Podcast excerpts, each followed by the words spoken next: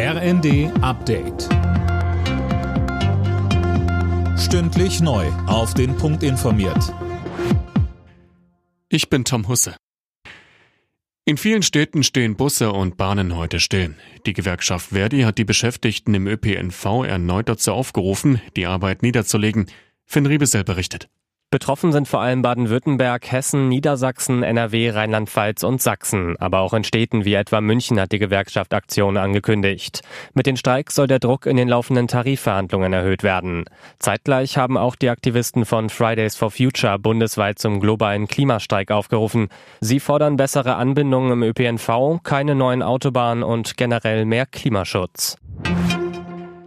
Die Berliner CDU hat Ja gesagt. Nach der SPD haben jetzt auch die Christdemokraten den gemeinsamen Koalitionsverhandlungen zugestimmt.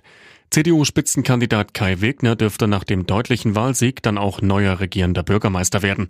Bei den Sondierungsgesprächen seien auch zu den Grünen Brücken geschlagen worden, so Wegner. Nichtsdestotrotz gibt es natürlich deutlich mehr inhaltliche Schnittmengen mit den Sozialdemokraten. Ich freue mich jetzt auf die nächsten Wochen, wo wir das gemeinsame Ziel haben, die Probleme dieser Stadt jetzt anzugehen. Und ich bin sehr optimistisch, dass wir das in den nächsten Tagen und Wochen auch gut hinbekommen. Bundeskanzler Scholz hat die Forderungen für einen Stopp von Waffenlieferungen an die Ukraine kritisiert.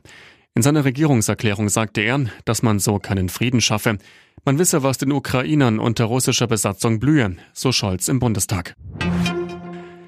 Das Homeoffice hat sich auf dem deutschen Arbeitsmarkt fest etabliert. Auch ohne Corona-Beschränkungen arbeitet laut IFO-Institut rund ein Viertel aller Beschäftigten regelmäßig von zu Hause aus. Das zeigt, die Pandemie hat die Arbeitskultur dauerhaft verändert, so die Experten.